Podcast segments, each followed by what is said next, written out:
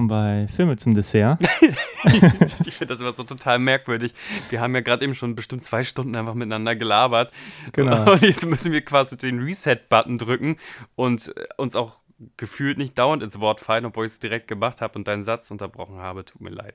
Ja. Hallo Basti. Hallo, ich bin mal, mal wieder da. Äh, Gratulation Endlich zum wieder. Output, zu Spin-Offs und zu allem anderen.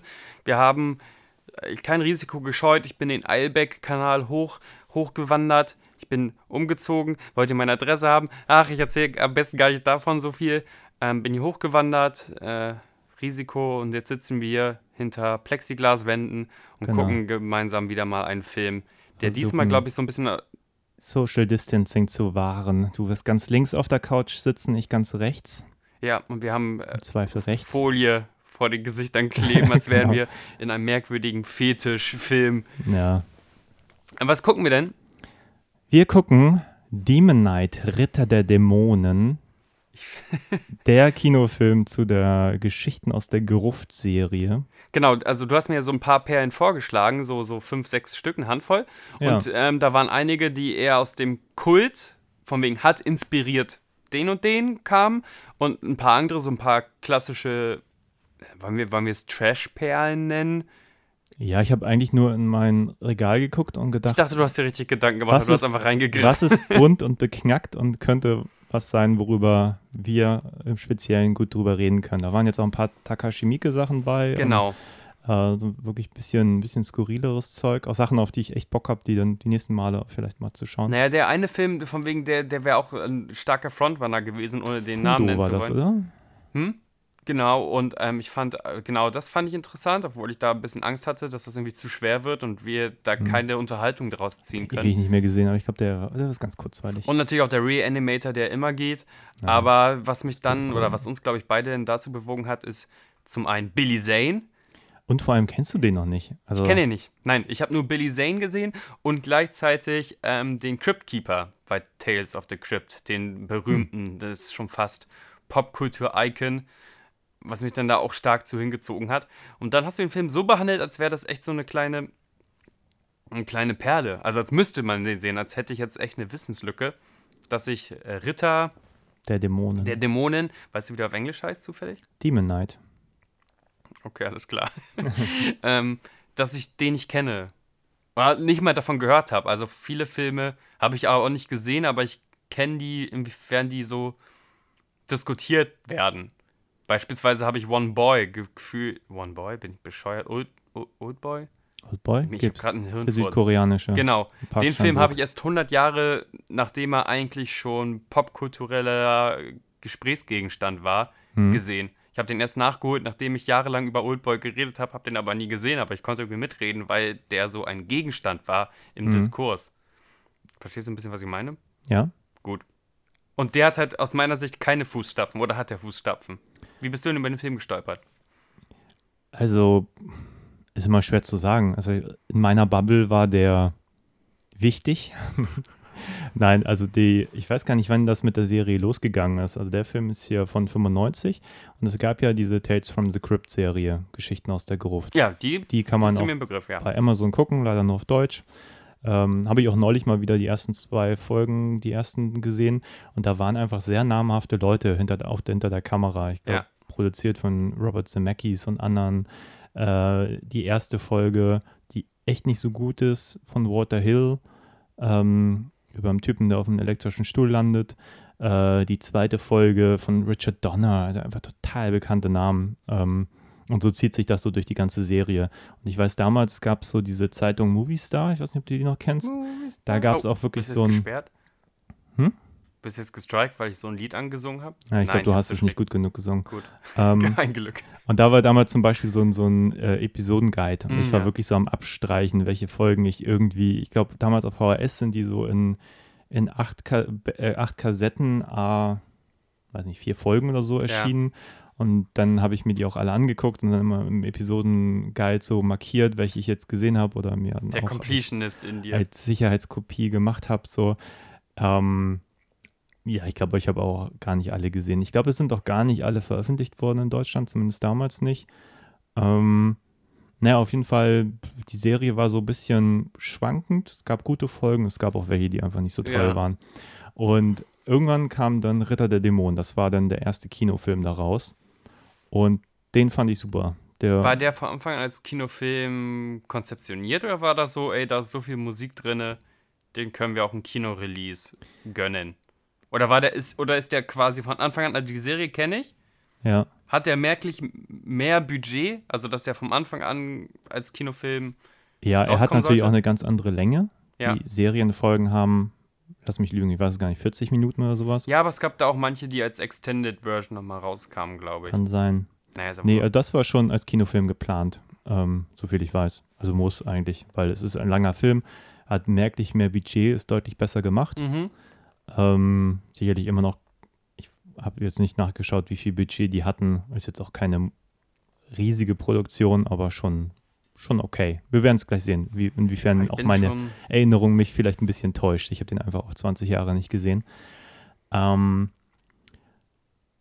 der, ich weiß aber, damals war das ein ziemlich, ziemlich bekanntes Ding. Ich meine, in Deutschland, ich bin mir gerade nicht sicher, ob er nur indiziert wurde dann oder auch wegen Gewaltverherrlichung beschlagnahmt. Mittlerweile ist er frei ab 16. Wir gucken die ungeschnittene Fassung, also die noch indiziertere Fassung quasi. Ja, und wie gesagt, mittlerweile ab 16 in jedem Supermarkt zu haben.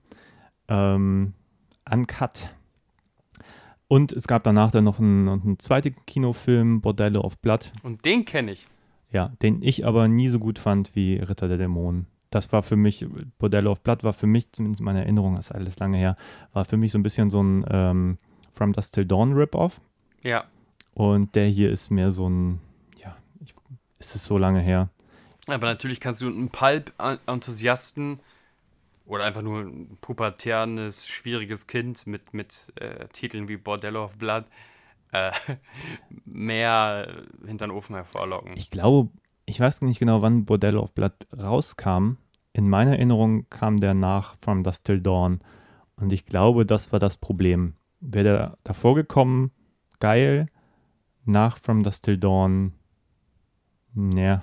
Aber von Dusty Die Dawn man Messlatte war einfach zu hoch. hast du das schon gemacht? Du hast ja so viele Folgen rausgehauen. Von Dusty Dawn war Nee. wichtig, auch in der Pubertät sehr wichtig. Sehr wichtiger Ja. Film. Ja, ja. Es gibt so ein paar Filme, können wir Kann man gerne fassen, machen. wie schön Salma Hayek einfach war? Kann man das so sagen oder ist das gleich wieder Cancel Culture? Die Salma Hayek-Szene, du guckst mich so leer an, da setzt du von Dustin Dawn Salma Hayek. Nein, nein, doch, doch. Ich da meine, kommt auf klar. einmal diese mexikanische Gottheit raus, wo man dachte, so einen Körper kann man gar nicht haben. Das sieht aus wie gemalt. Das sieht äh, unfassbar. Und der Film ist ja anfangs, ich will jetzt gar nicht nur über From Dust to Dawn reden, aber ich denke halt die, die ganze Zeit, normalerweise hätte ich diesen Demon Knight-Film nämlich irgendwie auf dem Schirm haben müssen. Weil Mhm. tendenziell wurde da sehr viel Ich glaube, From Dust Till Dawn, welches Jahr war der? Weiß gar nicht, Komm mir, nicht mit, 98 ja, oder komm mir einfach nur mit meinen Videokassetten von der extrem geschnittenen Fassung von der RTL 2 aufgenommen. Ähm, und dann Kinnlade runtergeklappt bei dieser, von wegen, schöne Mexikanerin füttert dich mit Tequila Ja. über den Fuß. Ja, From Dust Till Dawn war für mich vieles. Also sicherlich auch. Ähm ja, aber es war nicht nur Salma Hayek, der Film. Der, da, da Nein, so nicht nur, da Sachen, würde ich dem Film Unrecht tun, aber das wurde sehr oft zurückgespult. Äh, Ja, Aber an sich auch diese ganze Anfangsszene, ohne jetzt zu, zu, viel darüber zu reden, also mit diesem erst dieses extreme Gangsterrege und dann kommt die Minigun aus dem Schritt später und dann wird es super palpig. Äh, äh, Ich habe damals so eine Filme eigentlich irgendwie auch gejagt. Demon Knight hätte mir auch, ich bin auch Billy Zane- ja, Zane-Fan. jeder. Also dieses Palpige war da, glaube ich, auch sehr in. Also ich denke Ja. jetzt spontan auch an Desperado von äh, Robert Rodriguez. Ja, auch, auch, auch wenn es noch doll an diese Horrorsache geht, nicht nur in diese Gangsterrichtung, so, dass Sachen bewusst ein bisschen albern waren. Die waren ja nicht bescheuert, die Filme, sondern die waren halt ein bisschen albern, die waren ein bisschen tongue-in-cheek, die waren ein bisschen müllig. Aber im, im besten, besten Sinne. Wir haben uns ja gerade eben auch auf, auf, auf, auf der zweiten Tasse Kaffee gerade hier noch über Kaffee, Kaffee, ich Kaffee. rede auch wie, wie ein Bauer. Na, ohne S2? Bauarbeiter, ich muss aufhören, immer Leute zu beleidigen. Also, ähm, wir haben uns ja darüber unterhalten, dass, dass Horrorfilme so ein bisschen dieses Trashige verloren haben. Hm. Und das Ja, finde sie ich sind eine gute Beobachtung. ernsthafter geworden. Also die meisten. Ich meine, klar gibt es immer noch ähm, so Horror von der Stange. Aber mein Eindruck ist schon, Horror ist härter geworden. In den 90ern war das viel mehr sowas wie das. Irgendwie Sachen, die auch irgendwie Spaß machen sollten und so. Und mittlerweile, ähm, jetzt haben wir hier gerade neulich Midsummer besprochen, das ist schon irgendwie erwachsenere Horror ganz viel. Oder Hered Hered Hereditary. Hereditary. So toll ich den Film finde, so, es wäre aber kein Film, den ich immer mal wieder mit Kumpels quasi ein. Eben, es einschiebe, ist so. nicht so ein Partyfilm, definitiv nicht. Ich meine, was ist das für eine Party, wo du Hereditary So, jetzt wo die Stimmung kocht, gucken wir jetzt den Film, wo das nuschelnde Mädchen geköpft wird. Nein. Ähm, also ich meine, es gab immer ernsten Horror. Ich denke jetzt nur an, an was weiß ich, Carrie oder Shining. Ich meine, das sind auch keine Partyfilme. Und trotzdem hatte ich den Eindruck, ähm, dass es irgendwie in den 90ern ein bisschen verbreiteter war. Hat vielleicht auch damit zu tun, die, die jetzt Partyfilme wollen, die gucken dann extremere Sachen, wie, Mhm. was weiß ich, äh, äh, wie heißt das, äh, Sharks, äh, NATO-Geschichten, Haie im Weltraum, Iron ja, guck Sky. mal, da, und da, da, da herrscht ja nur die Bescheuertheit vor. Das ist ein bescheuerter Genau. Film mit Horrorelementen. Ich rede ja wirklich von, von Horrorfilmen oder von Genrefilmen, die aber kein Problem damit haben, teilweise ins alberne, spaßige, leicht trashige, kurz mal abzurutschen. ja. Und, und äh, diese Mischung fehlt mir zurzeit so ein bisschen, zumindest in diesem Genre. Ja, ich glaube, es hat sich ein bisschen gesplittet in meiner Wahrnehmung. Es gab dann ja in der Zwischenzeit ist ja auch viel passiert. Es gab dann diese ganze French äh, Extreme Wave äh, mit Filmen, die ähm, so dermaßen humorbefreit waren. Mehr geht dann auch einfach nicht. Ja. Martyrs, Ja, Martyrs unbedingt. oder so.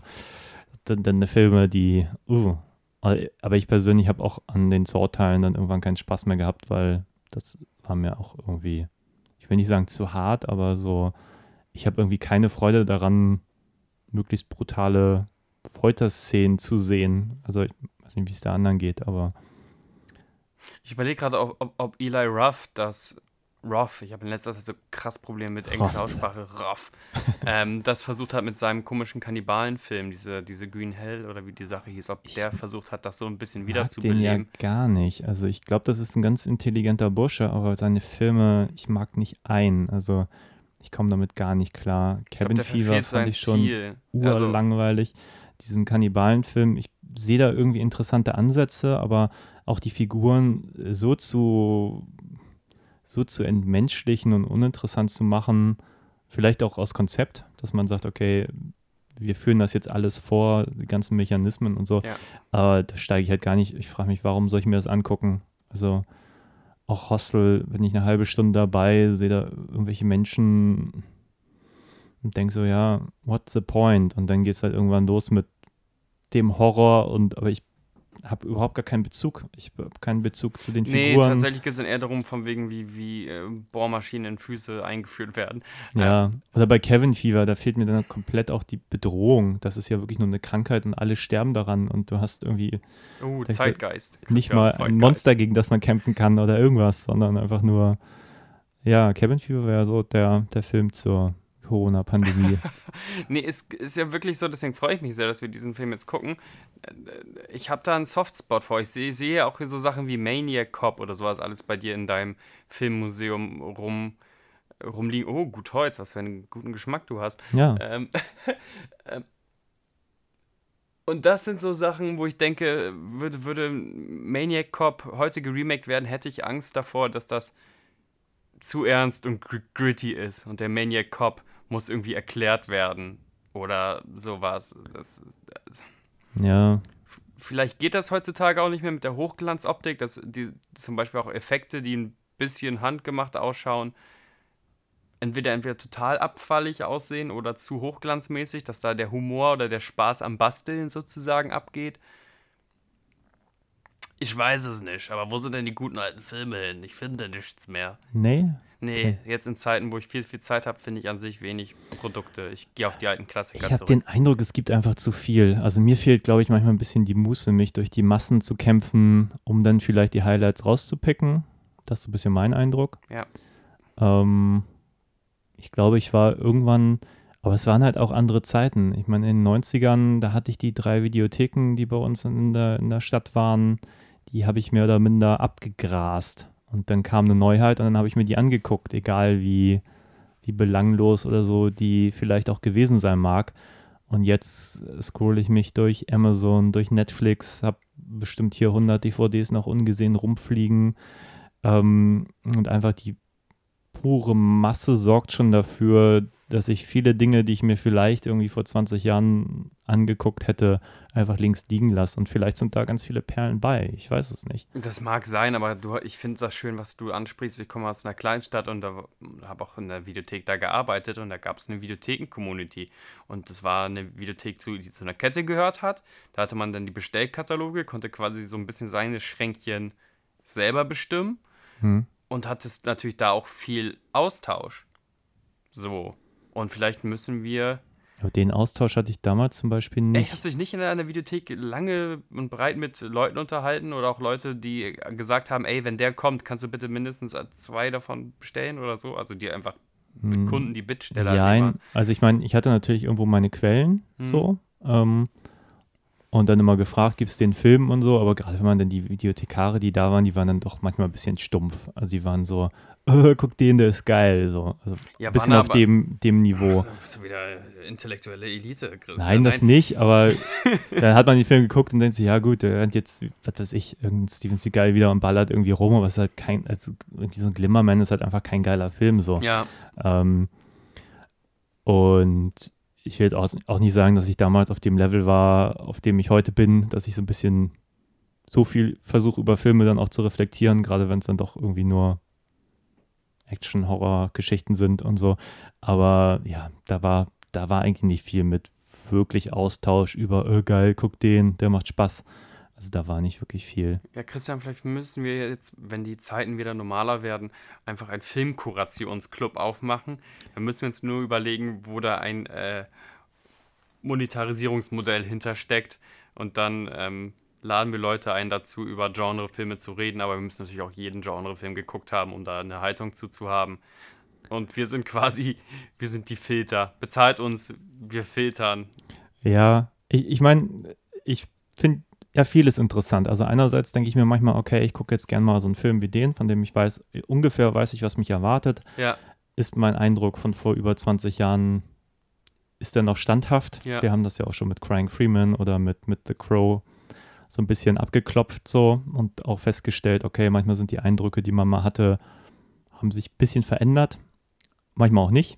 Unsere Auslese ist an sich in diesem Podcast gar nicht so riesengroß, oder? Haben, war, hat uns schon mal irgendwas gefallen? ich weiß es nicht. Was haben wir denn gemacht? The Crow, Crying Freeman. Na, ich meine, Mastertext war, glaube ich, ganz cool. Ja, Mastertext. Das war jetzt hier für Spandex, glaube ich.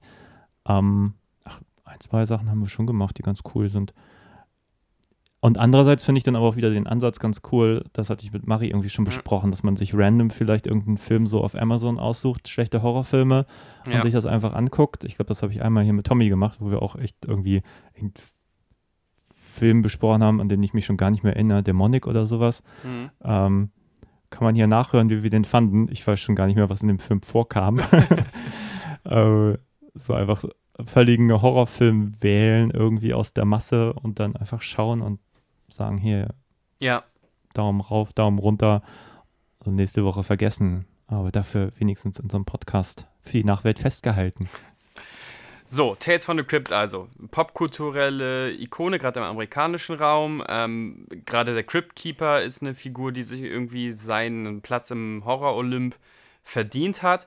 Und äh, diese, diese, diese, diese Brand ähm, hat immer wahnsinnig namhafte Leute angezogen, weil es früher so, so Schmuddel-Comic-Hefte dazu gab. Also echt gorige, 10 Cent kostende Horror- Comics, wo eine ganze Generation damit aufgewachsen ist und dann später tatsächlich auch die Serie zum Beispiel für sehr, sehr wenig Geld und auch für unter branchenübliche Preise ähm, umgesetzt haben oder mitgespielt haben, weil sie halt noch diesen Crypt Keeper kennen oder weil sie diese, diese Comic-Reihe kennen.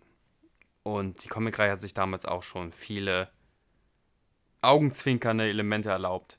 Hat aber auch sehr von ähm, von Gore gelebt, also von Bildern, die du in deinen Wild West Comics oder in deinen Superhelden Comics nicht gesehen hast.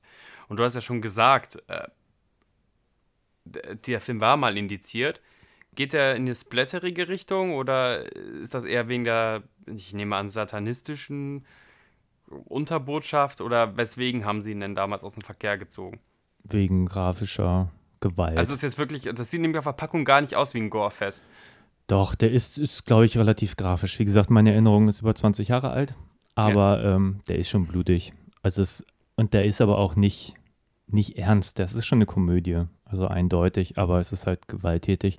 Und ähm, ja, der galt damals auch schon als sehr rabiat. Also ich meine, was Cool. hatte man in den 90er? Man hatte halt Handmade Effects so. Ja, Ähm, Braindead, an das, an denen irgendwie keiner rankam, so. Ja, aber solche Dinge habe ich halt gejagt. Deswegen, weißt du, deswegen Genau. wundere ich mich, dass ich wie so ein Goldfisch diese, diese Packung angucke. Und natürlich kenne ich den Cryptkeeper Vader, aber Ritter der Dämonen oder Demon Knight. Und in meiner Erinnerung war das so, du hattest irgendwie da Braindead, Ja. dann kam eine Weilchen nix, dann gab es immer Filme, die damit beworben wurden, so blutig wie Braindead, aber das war nie der Fall. Ja, oder Und- von den Machern von Braindead. Und so Und- ein Producer von rechts hat da einmal kurz mitgemacht. So, das- Genau, und dann kamen irgendwann so Filme wie dann irgendwann From Dusk Till Dawn Ja. oder eben auch Ritter der Dämonen. So, und dann kam wieder ganz lange nix. Und dann gab es dann die Filme, die sich dann irgendwie drei Practical Effects geleistet haben und das war's dann so. Also von daher hat der hier eigentlich relativ weit vorne mitgespielt. Also ich bin sehr, sehr verwundert, dass du von dem noch nie was gehört hast. Ich blinke total. Es ist wirklich. Ich, um, umso gespannter bin ich jetzt so. Wir, wir sehen irgendwie eine. Ist es auch eine restaurierte Fassung oder so? Nee, das ist aber es nur ist die ungeschnittene Die Fassung. Blu-ray. Ich habe keine Ahnung, wie das aussieht. Ich habe es noch nicht geschaut. Wir haben eben die Folie abgezogen. Das hätten wir so mal so zum Mithören ab, abstreifen müssen vor Ja, dem Mikro. genau. Naja, das passiert. Ja. Ey, bist du denn mit dem. Ich bin jetzt überhaupt nicht vorbereitet, weil wir den Film jetzt spontan ausgesucht haben.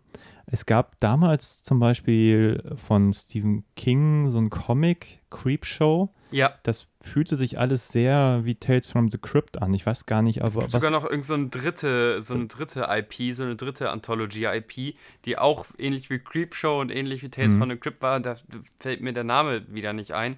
Und Creepshow hat ja auch ein zweites mediales Remake-Leben jetzt erfahren in den USA. Mhm. Ähm, da hat Rob Schraub zum Beispiel eine Folge inszeniert, wo es, glaube ich, um Werwölfe ging oder so. Okay. Ähm, Nee, meine Frage war jetzt, Ja, sind die schon. irgendwie verwandt oder verschwägert? Nee. Oder wo, woher kommen diese ganzen, so ein komisches Viech, äh, untotes Viech erzählt, irgendwelche Stories, weißt du auch nicht. äh, ich glaube, die haben sich da einfach gegenseitig ähm, kopiert. kopiert. Okay. Und das war ja ein schönes Device. Die waren ja teilweise auch fürs Fernsehen konzeptioniert, ähm, Mhm. die ganzen Dinger. Und das ist immer ein schönes Device, wenn du aus der Werbung rein und raus kommst, Mhm. ähm, dass da eine,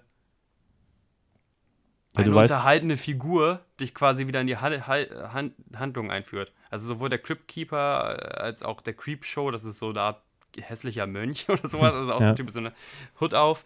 Ähm, die haben ganz in dem, äh, in der Tradition dieses amerikanischen Slog-Cinemas, wo auch nach Werbepausen extra Elemente produziert wurden, wo irgendein Vampir oder irgendein Zombie dir erklärt hat, wo wir gerade in dem Film sind, bevor wir da wieder reingehen. Das kommt ja aus so einer, so einer, so einer Pop-Tradition, aus einer TV-Tradition, ähm, dich wieder einzufangen. Und wahrscheinlich ist das einfach eine schöne Sache, wenn du nach einer Werbepause rauskommst, dass sich da so ein, so ein Zombie-Muppet begrüßt mit irgendwelchen One-Linern, bevor es dann wieder in, dieses, äh, in den Horror-Kurzfilm geht, wo jemand auf dem elektrischen Stuhl geschickt werden soll. Mhm. Ich weiß nicht, ob das ansatzweise die Frage beantwortet hat, aber ich fand diese, diese Idee, das wieder aufzugreifen aus dem klassischen amerikanischen TV, ähm, dass jemand das Programm ansagt, Mhm. Ist halt ein untoter Programmansager. Das finde ich schon irgendwie cool. Ja. Ja, es macht total Sinn für mich, weil du ja auch sofort weißt, wo du bist. Ja. Es sind ja immer unzusammenhängende Geschichten. Gerade diese Geschichten aus der Gruft-Serie, die waren ja alle, es halt immer irgendeine Geschichte mit irgendwelchen Figuren Ja, hat dadurch natürlich auch relativ viel künstlerische Qualitäten, weil jede Folge ist relativ frei vom Stil, von der Geschichte ähm, und wird halt zusammengehalten vom Cryptkeeper. Und wenn du dann in die Werbepause reinschaltest und es dann weitergeht, dann, ah, siehst du, hier bin ich und bist aber in einer freien Geschichte im Prinzip. Hat, haben die Schläferz, also ich will jetzt den Cryptkeeper nicht mit, mit den, den Jungs von Schläferz vergleichen, aber haben die es nicht fast genauso gemacht als Device? Schläferz? Ähm, die schlechtesten Filme aller Zeiten. Und die haben ja auf jeden Fall vor dem Film immer eine längere Moderationsstrecke gehabt, wo die beiden sich da lustig gemacht haben über die Filme, die sie gleich Mhm. gucken wollen. Aber haben die es nicht teilweise auch gemacht, als sie dann aus der Werbung wieder auch reingeschaltet haben und dann saßen sie da beide in ihren Anzügen und haben gesagt, übrigens, jetzt gucken wir Sharknado weiter? Ich weiß es ehrlich gesagt nicht. Ich könnte es mir vorstellen, aber ich habe Schläferz nie live gesehen. Also ich weiß nur, dass es das gibt. Ja. Ähm, und habe, wenn denn, die Filme gesehen, aber dadurch, dass ich kein Fernsehen schaue, nie live. Also keine Ahnung. Gut, dann ist dieses Gespräch jetzt so. Aber würde für mich Sinn gekommen. machen, aber ich weiß es echt nicht. Also keine Ahnung. Also ich finde es tendenziell, gerade wenn es so ein Happening sein soll, wenn jemand wie bei einem Konzert der Mhm. Host ist, der MC ist, der Master of Ceremony, finde ich das total gut, gerade wenn wir im, uns im Pop bewegen, im, in der Popkultur, im Konsumierbaren. Ja. Ja, ich meine, gut, Schläferz geht ja noch ein bisschen weiter, das kommentiert ja auch wirklich. Also die Ja, größere, ähm, wie sagt man, der nächste Schritt, und das ist eigentlich ganz lustig, weil Karl Kuff hat das ja eigentlich auch schon gemacht, ist ja dann so Mystery Science Theater 3000, ja, ähm, wo du dann wirklich einen Film siehst und dann im Vordergrund die Schatten von diesen Figuren, die diesen Film sehen und die ganze Zeit so eine Art Audiokommentar drunter hast. Und da gab es ja eine eingedeutschte Version, bei der Karl Kofe dann auch dabei war, die dann auch relativ frei diesen Kommentar auf diesen Film, ich glaube Metaluna 4 antwortet nicht, ähm, gemacht haben. Und es ist teilweise sehr lustig. Du siehst dann irgendeine Stadt und dann hörst du jemanden sagen, Gütersloh. ähm, Hammergag. das funktioniert super.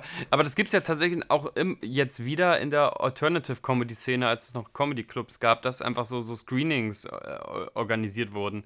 Dieses, dieses sich mit Menschen hinsetzen wollen, in kleineren Räumen, das sind ja nicht große Comedy-Clubs, sondern so kleinere Räume, sich in kleineren Räumen mit ein paar Alternative-Comics hinzusetzen und die, und die brüllen quasi in das Screening hinein ihre lustigen Sprüche. Das ist scheinbar da total beliebt. Ich weiß nicht, ob das jetzt auch nach Deutschland schon rüber geschwappt ist, dieses Screening-Phänomenon. Ähm, Ja, müsste ich jetzt mal beobachten. ich glaube, es ist immer so eine Frage. Ich, ich tue mich immer ein bisschen schwer, über Filme zu lachen. Also wenn die da so ein Happening draus zu machen. Es gibt Filme, die sich dafür anbieten. Also jetzt, als ich neulich mit Nick Battlefield Earth gesehen habe, habe ich gedacht, ja, das ist ein Film, der wird besser, wenn man das so macht. Ja, Und dann muss ich sagen, habe ich ein sehr negatives Erlebnis für mich gehabt, als ich ähm, ein Double Feature mir angeguckt habe. Wie heißt der? Tommy The Wiseau. Room. The Room und vor allem davor den Disaster Artist. Ja. Und der Disaster Artist Da waren wir versucht zufällig ja, im selben Kino drin, oder haben wir das bewusst gemacht? kann sein. Und äh, im Savoy-Kino war es so, man hat ja. erst den Disaster, Disaster Artist gesehen und der Film versucht einem so ein bisschen zu sagen, hier, Tommy Wiseau ist eigentlich eine Person, der wollte einen ernsthaften Film machen Mhm. und so. Und ähm, in der Reihenfolge hatte ich extreme Schwierigkeiten mit diesem Happening-Charakter, der dann bei The Room vorherrschte, weil ich dachte, jetzt gerade ein Film hat einem versucht zeigen zu wollen, äh, dass der auch ein Mensch ist und da Mhm, irgendwie ja. Herzblut drin steckt und dann im nächsten Ding fangen Leute an, mit irgendeinem Scheiß durch den Kinoraum zu schmeißen und über jeden dummen Satz zu lachen und über ihn zu lachen. Und das fand ich in dem Kontext halt total Stimmt, unangenehm. ich habe dich so, ich war da leicht amüsiert von. Ich habe niemals dieses, ich habe ja immer nur von diesen The Room Happenings gelesen. Es war jetzt quasi Ja. Mal beim The Room Happening dabei zu sein und fand das irgendwie interessant, fand das jetzt teilweise auch irgendwie, ich finde das ja eh immer ein bisschen problematisch, von wegen diese extreme Häme. Mhm. Von wegen, haha, was für ein Vollidiot, der hat das, also was ist das denn für eine Arroganz? Der hat das Framing nicht ganz hingekriegt. Haha, man sieht, äh, die, keine Ahnung, die, diese blöden Bilderrahmen sieht man, haha, was für ein Voll. Also ich meine, ich als Mensch, der Filme gemacht hat, so weiß ganz genau. Ich also, glaube, das war mein Problem, Arroganz- weil ich fand, The Room war handwerklich, glaube ich, zu solide, um sich auf so einem Level darüber lustig machen zu können. Nö, da wurde einfach irgendwo von irgendjemandem mal äh, hingewiesen und dann hat die Popkulturwelle das diktiert. So, ich weiß, wir driften jetzt derbe ab und du guckst auch Ja. schon auf die Uhr, aber nur mal das äh, zu Ende zu finden, die Anekdote. Ich, dich, ich war fand das interessant Hm. und den Disaster Artist finde ich tatsächlich, glaube ich, gut. Ich habe den noch mal ein zweites Mal gesehen. Ich mag den Film irgendwie. Ich, moch, ich würde den Film aber auch mögen, würde es The Room nicht geben. Ich, ich finde da ganz viele Sachen interessant dran. Ähm, und ich war halt ein bisschen so, ja, war ein vergnüglicher Abend, im Sinne von ver, ver, vergnüglich im Sinne von neue Impulse. Mhm. Und dann kamst du und du fandest, du hast da schon gesagt, das war irgendwie erzscheiße. Was, was machen die Leute hier? Warum schmeißen die mit Löffeln? Also, du hast schon verstanden, warum sie mit Löffeln schmeißen. Der, der Code ist klar. Ja. Aber ich glaube, du fandest es wirklich kacke, dass da 500 Leute bewusst jemanden auslachen, weil, keine Ahnung. Na, ich glaube, mein Problem ist diese Happenisierung, hätte ich jetzt fast gesagt. Dass einfach so viele Leute so ein Bedürfnis haben, zu sagen, okay, ich brauche jetzt irgendeinen Film, bei dem ich irgendwie mich im Kino scheiße verhalten kann, wo ich jetzt mit Löffeln schmeißen kann, äh, ist mir fremd. Also ähm, dieses, wir brauchen jetzt auch unsere eigene Rocky Horror Show, wir brauchen halt irgendwas aus, aus weißt du, was ich meine? Dass dieses, ich, ich meine, ich habe The Room auch irgendwann auf YouTube gesehen und fand das sehr, sehr skurril und auch lustig. Für mich hat das immer besser funktioniert in Ausschnitten als, als ganzen Film. Aber daraus so ein, ein Partyerlebnis zu machen, ist mir irgendwie fremd. also du nicht. machst einen Film, du, du schaffst es, irgendwie eine Crew zusammenzukriegen und äh, der Mann scheint schwierig zu sein und da sind wahnsinnig viele bescheuerte Entscheidungen drin. Aber tendenziell, ich finde es ja total gut, dass du sagst, der ist stabil gemacht. Ich meine, der fällt nicht in eine Unschärfe oder sowas oder. Äh, naja, es, es gibt die, zwei, drei Momente, die ein bisschen unscharf sind und da brüllt jemand rein unscharf, so in dem Kino. Ja, aber und dann denke ich mir, aber bei den Independent-Filmen, die ich mitgemacht habe und wo ja. ich auch selber Kamera gemacht habe und wo du keine Videospielung hast, wo du keinen Kameraassistenten ja. hast, der ja. auf die Schärfe achtet, passiert das halt einfach, weil die Filme halt für, gut, der war auch noch erstaunlich teuer, aber das ist dann mehr durch die Inkompetenz geschuldet, genau. dass er halt so teuer geworden ist. Ähm, aber aber es ist dennoch eine Indie-Produktion so und das hat auch teilweise diese Eben, blonde guck, Schauspielerin, die ein bisschen dicker ist. Man guckt die New Hollywood-Filme an, so bei ja. Dennis Hopper passiert das halt auch und keiner würde sagen, unscharf, dumm. Wie dumm seid ihr eigentlich? Das macht einfach keiner, weil das macht halt nur jemand im Kontext dieses Films, weil der Film sozusagen zum Abschluss freigegeben wurde und das finde ich irgendwie schwierig. Gerade nach einem Film, der versucht einem da ins Gewissen zu reden und zu sagen, hey, ähm, da haben Leute sehr viel Herzblut reingesteckt, auch wenn das Ergebnis ähm, diskussionswürdig ist. Ja, auch dass dann, wie gesagt, diese blonde Schauspielerin da auch so angegriffen wird, weil die ein bisschen, die ist ja nicht mal dick, so, was heißt nicht mal dick? also die, die, die ist halt kein Hollywood-Beauty-Standard, so, und dann, dann wird die da auch irgendwie ausgelacht, weil die sich da ausziehen muss und weil sie da mit Tommy Wiseau, äh, ach, keine Ahnung, die ist doch nicht ja. verführerisch, warum wollen alle die Dicke ficken, so, also das ist doch, es tut mir leid. Ähm, diese Vollidioten, da ist noch ein Löffel im Bildframe. Mein Gott, wir haben damals irgendwie bei irgendwelchen Filmen, weil wir das Bild nicht voll gekriegt haben, einfach irgendwelche Poster, die irgendwo noch rumlagen, einfach an die Wand getackert. So, das ist vom Framing und vom, von der Composition und so. Auch alles das aller, allerletzte. Aber äh, wer sind wir denn da mit dem Finger zu zeigen? Ja.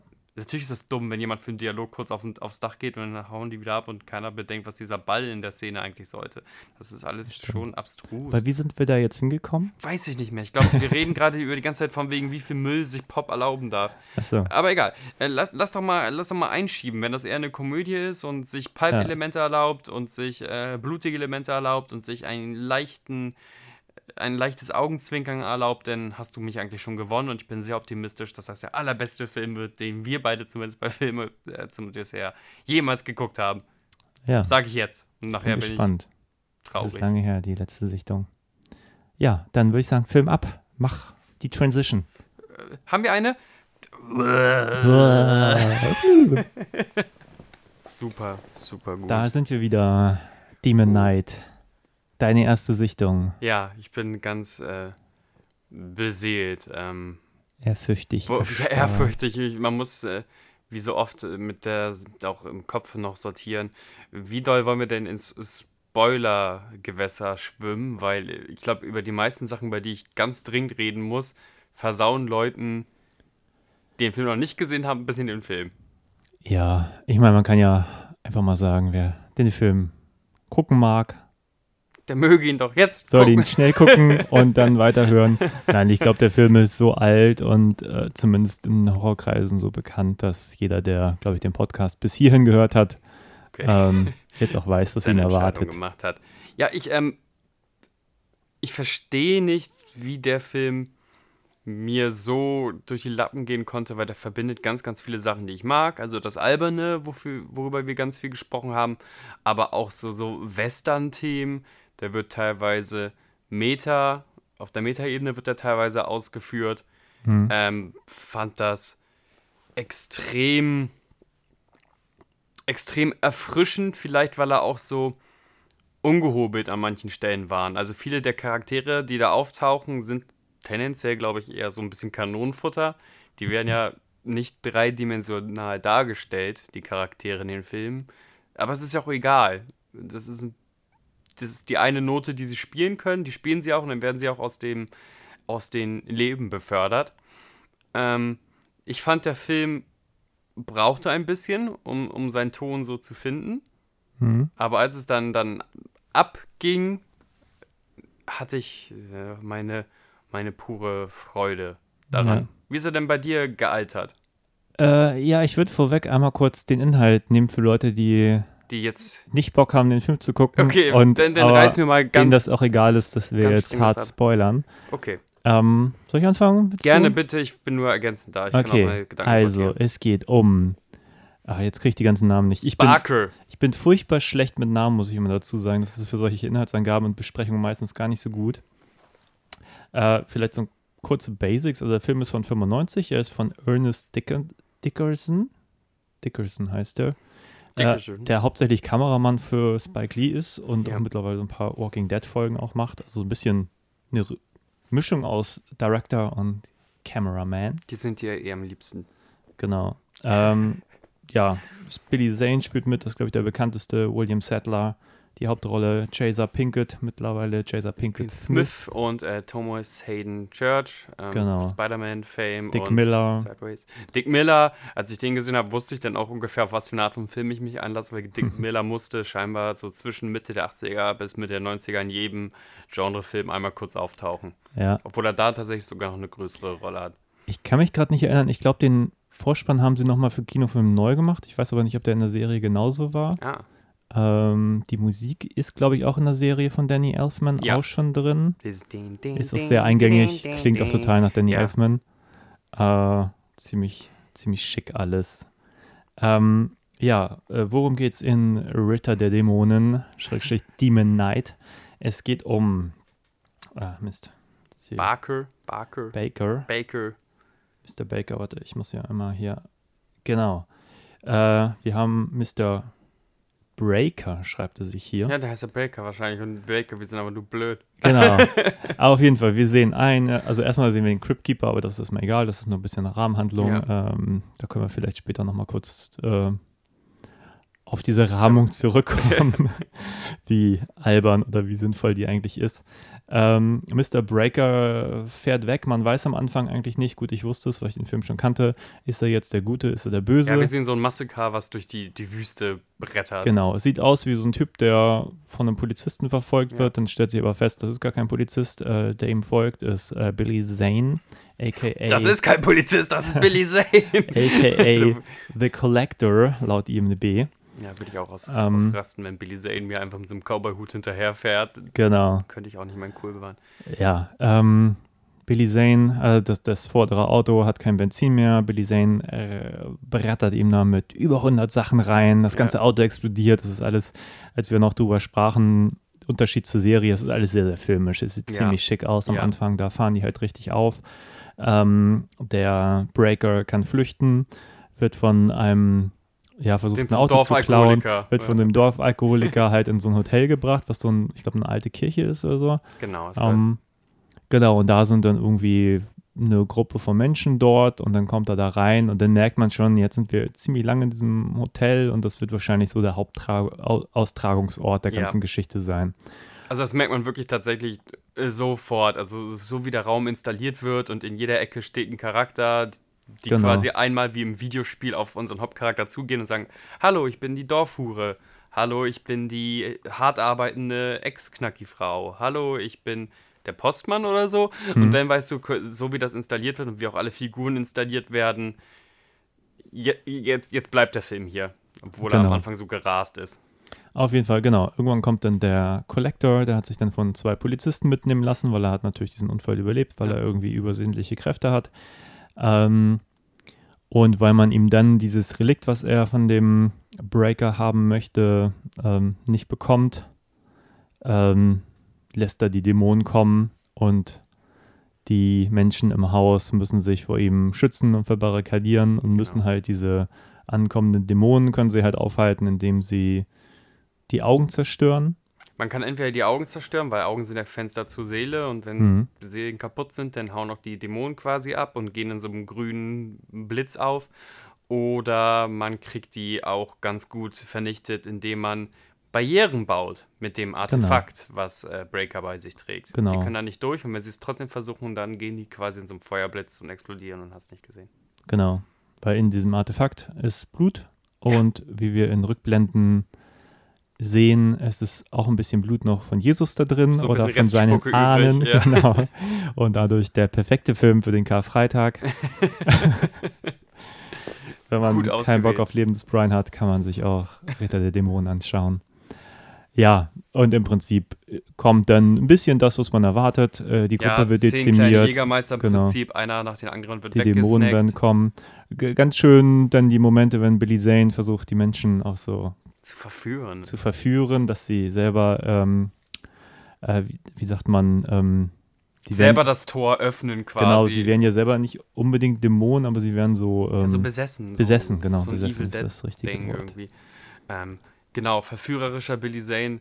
Äh, um Ja. mal davor wegzugehen, ich mochte Billy Zanes Performance unheimlich gerne in dem Film. Ich Mhm. fand, er er macht einmal diesen, diesen äh, Südstaaten-Akzent nach und tanzt da den Hokey Pokey oder was es auch immer ist. Und das Ja. ist eine Wonne.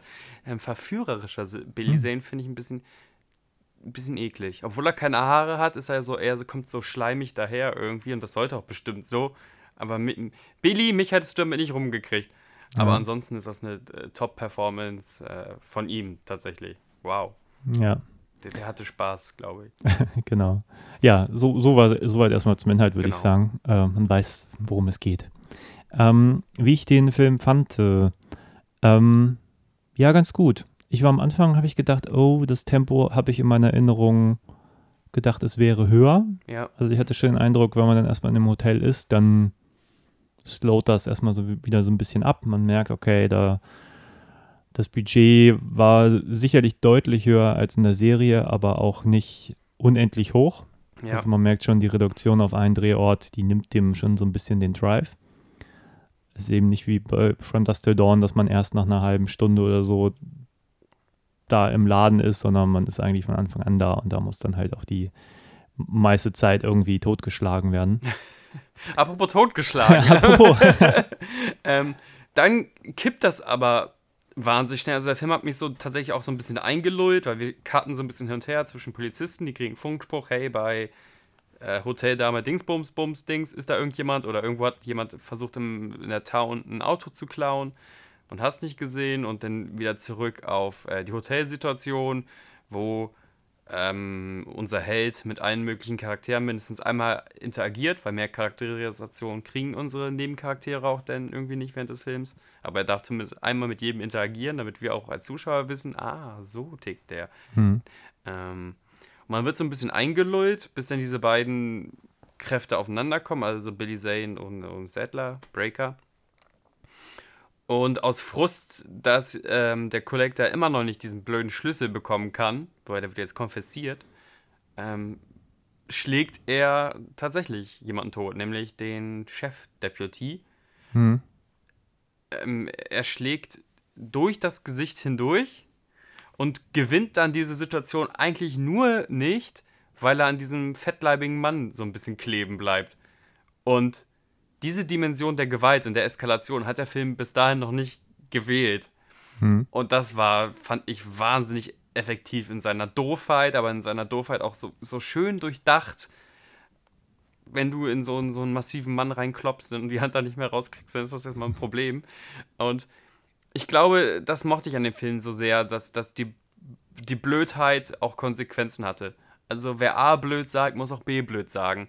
Hm. Und das hat mich total gecatcht an dem ähm, Film. Dann letztendlich auch. Ja, ich finde es immer bemerkenswert, dass dieser Film heute so vergleichsweise harmlos wirkt, was ja Mhm. nicht daran liegt, dass er harmloser geworden ist, sondern dass einfach gefühlt jede Fernsehepisode mittlerweile härter ist als das, was damals ab 18 war.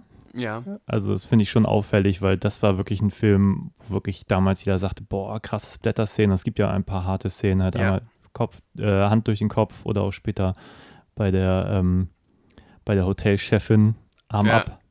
Ähm, schon unangenehm in diesem, im Kontext des Films. Ich fand, er wirkte nicht so hart, weil er einfach sich dann doch als, als Actionkomödie irgendwie so präsentierte und eben nichts wie irgendwas, was sich irgendwie wirklich ernst nimmt.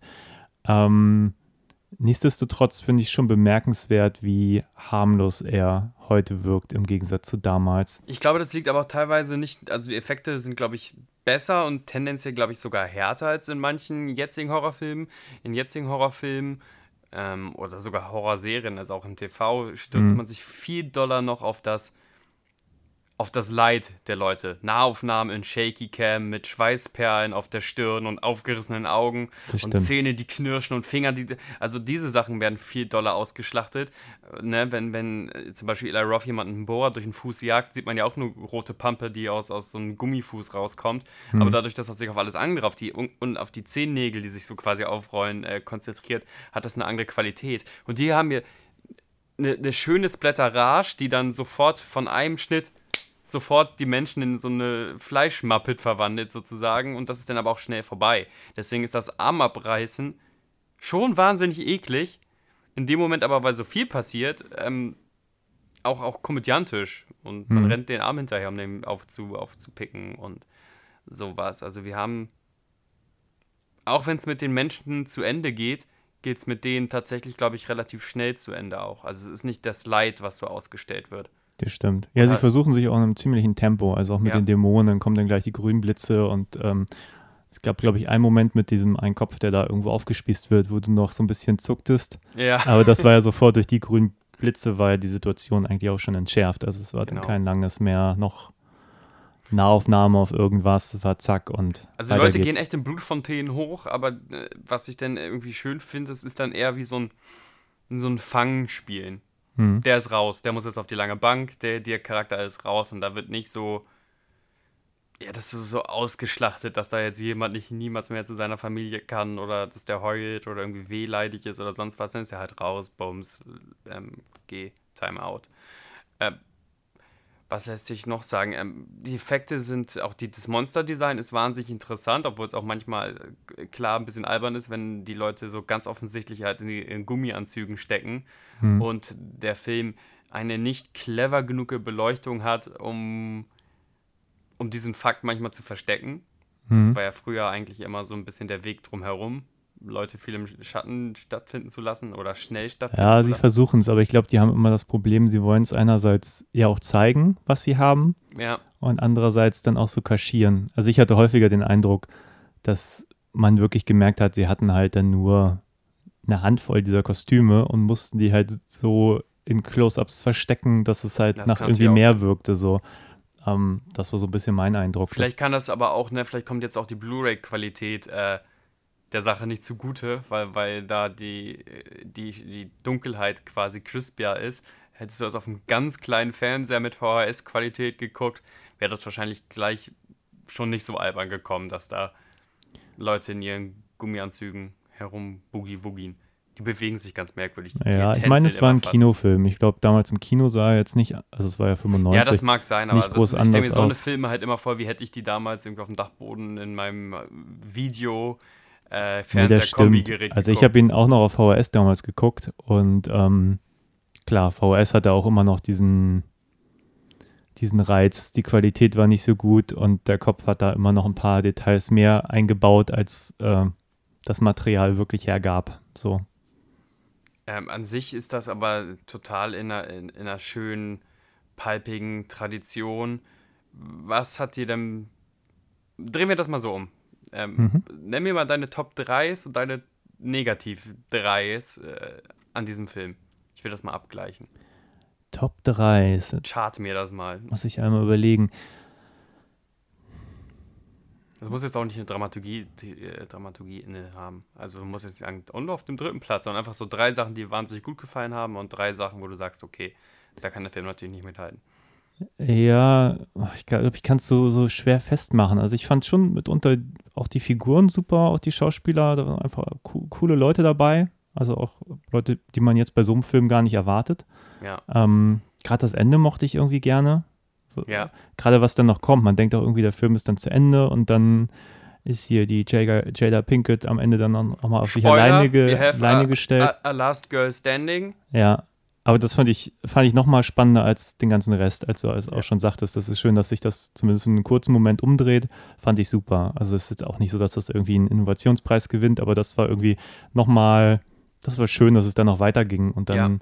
noch ein bisschen variierte. Da mochte ich diese ganzen ähm, skurrilen Momente, eigentlich immer dann, wenn Billy Zane versucht hat, ähm, seine Opfer einzulullen und Ja. dann beim, beim Säufer, der kommt dann in so eine Bar mit äh, ganz vielen Frauen oben ohne und Super er ist dann der Playmates. Barkeeper Das hat und wahrscheinlich das Budget gefressen, ey. genau und er ist dann der Barkeeper, der ihn dann mit Alkohol versorgt und das Ja. sind so die Momente, die äh, wirklich nochmal rausstechen, auch wenn du einfach diesen Drehort verlässt, der so viel Mühe sie sich geben, er wirkt halt irgendwie immer wie so ein doch sehr überschaubarer Set, Place. sehr so. settig, ja. Ja.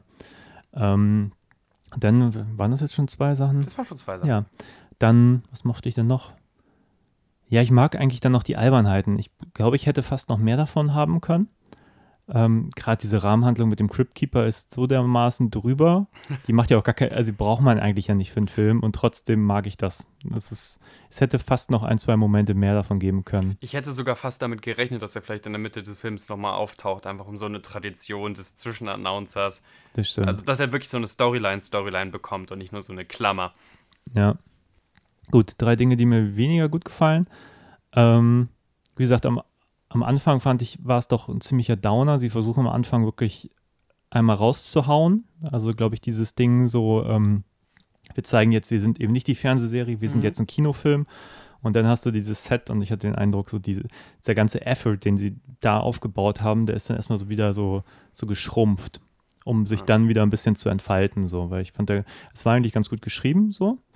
Ähm, ich hätte mir nur, glaube ich, gewünscht, dass dieses Tempo, was der Film stellenweise hat, sich einfach über die ganze Laufzeit erstreckt und nicht diesen, dieses überschaubare Down hat. So, das soll jetzt auch keine, keine immense Kritik sein.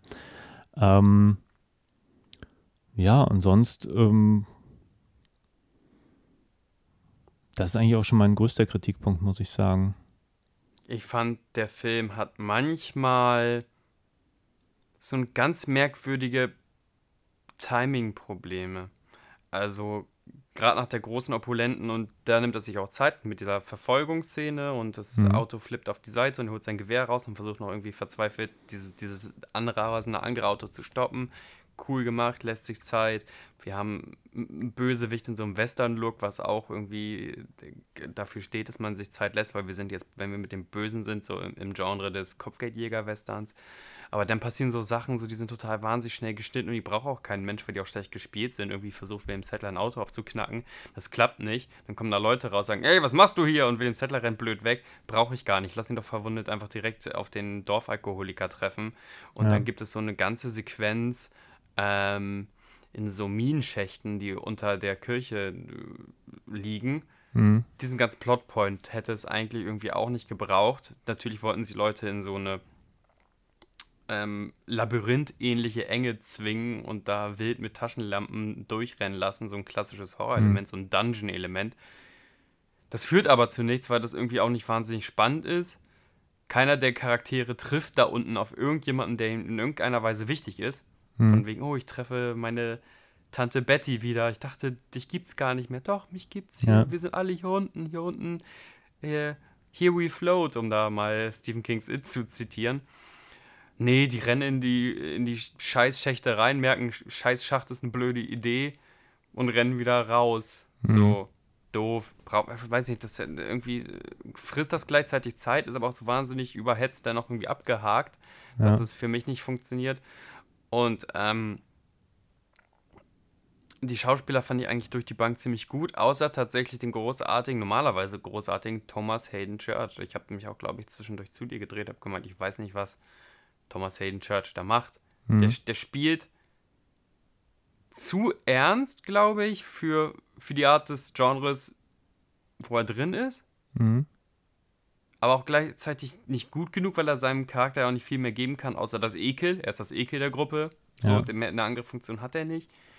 Und ähm, er frisst aber auch gleichzeitig nicht die Szenerie, wie es zum Beispiel ja, wie es ja einfach ähm, Billy Zane die ganze Zeit macht. Oder Ja. sogar William Settler auf seine, auf seine fast schon Parodie eines äh, Westernhelden. Hm. Oder ähm, Jada Pinkett Smith, ähm, die, wo man an, wo man, es gibt in Zwischenzeiten einen, einen kleinen Zeitraum, wo man nicht weiß, ob sie besessen ist oder nicht. Ja. Und sie überspielt das so krass, dass sie sich auf einmal ganz anders bewegt wie ein Schlafwandler und so. Und der Zuschauer, also, also es ist fast schon lustig, aber so kann man auch diese Performance angehen. Hm. Und deswegen fand ich, Thomas Hayden Church hat in diesen Film halt irgendwie nicht reingepasst. Ja, also ich glaube, das war jetzt für mich gar nicht so ein Kritikpunkt, weil ich, wie gesagt, ich kenne den Film ja auch. Ich glaube, ich weiß Ja. einfach, was mich erwartet. Ja. Ähm, und trotzdem muss ich jetzt, wo ich auch drüber nachdenke, sagen, ja, der Film vergeudet total viel Spannungspotenzial. Ja, Also wie du auch schon sagst, diese ganze Sache in den Katakomben, die macht irgendwie Sinn, aber sie wird halt nicht genutzt. Aber das geht mir eigentlich mit jeder Situation so. Also ich meine, das ist ja auch das Problem an diesen ganzen Filmen mit, du hast eine Gruppe an Leuten ja, und die muss sich ja irgendwie trennen, sonst kannst du ja eigentlich keinen Spannungsmoment erzeugen. Richtig. Irgendwie fünf Leute, die irgendwie miteinander reden oder panisch in alle Richtungen gucken, das ist halt nicht spannend so. Du musst halt mit irgendeiner Person irgendwie sein so. Oder wenn du auch eine, eine Person in einer Gruppe separierst und du musst aber irgendwie irgendwie muss die Bedrohung spür, spürbar werden. Und du, eigentlich passiert die ganze Zeit ja nur was, weil irgendjemand dumme Sachen macht oder weil ähm, dann naja, kommt die Katze dazu, dann denken sie, vielleicht ist die Katze dämonisiert oder äh, ach, wo ist der? Der ist jetzt verschwunden. eigentlich? Alle suchen, ist ja die ganze Gruppe trennt sich wieder. dann, und ja. das ist natürlich alles auch ein Riesenklischee, was da passiert.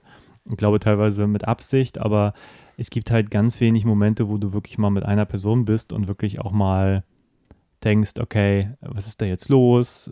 Dass da einfach ein bisschen Spannung da rausgezogen wird. Und mitunter denkst du wirklich nur, wenn, wenn auch die Jay da Pinkett sich da äh, in den Katakomben plötzlich von der Gruppe trennt, denkst du so, oh, come on. ja, Ähm, und davon gibt es leider ein paar Momente, die einfach auch dann nicht dafür genutzt werden, um dann wirklich ein bisschen, Genau, es gibt ja auch. gruselig gab, ich dachte, so. ich habe den ja, wie gesagt, jetzt zum ersten Mal gesehen. Ich dachte, es gibt so eine Szene, da wird ähm, die vermeintlich schwächste Person als allererstes verführt. Das ist natürlich die Hure, weil die Hure sucht ja eigentlich nur Liebe. hm, Ähm, wird verführt vom Dämon und dann kommt jemand in den Raum, der der Hure ganz klar irgendwie auch hörig ist. Ähm, und die Hure zieht quasi diesen, das ist der Postmann, die Hure und der Postmann, zieht den Postmann auch auf ihre Seite in der Handlung.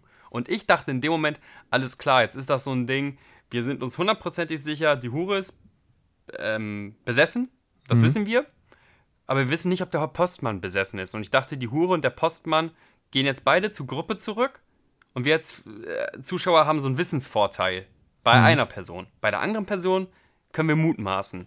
Und ich dachte, das wird jetzt wahnsinnig spannend. Äh, Ähnlich wie bei The Thing, wo wir Mhm. auch wussten, okay, die sind besessen und, und äh, ist es der? Ach, ich hoffe, der ist es nicht oder so. Oder hat die den schon?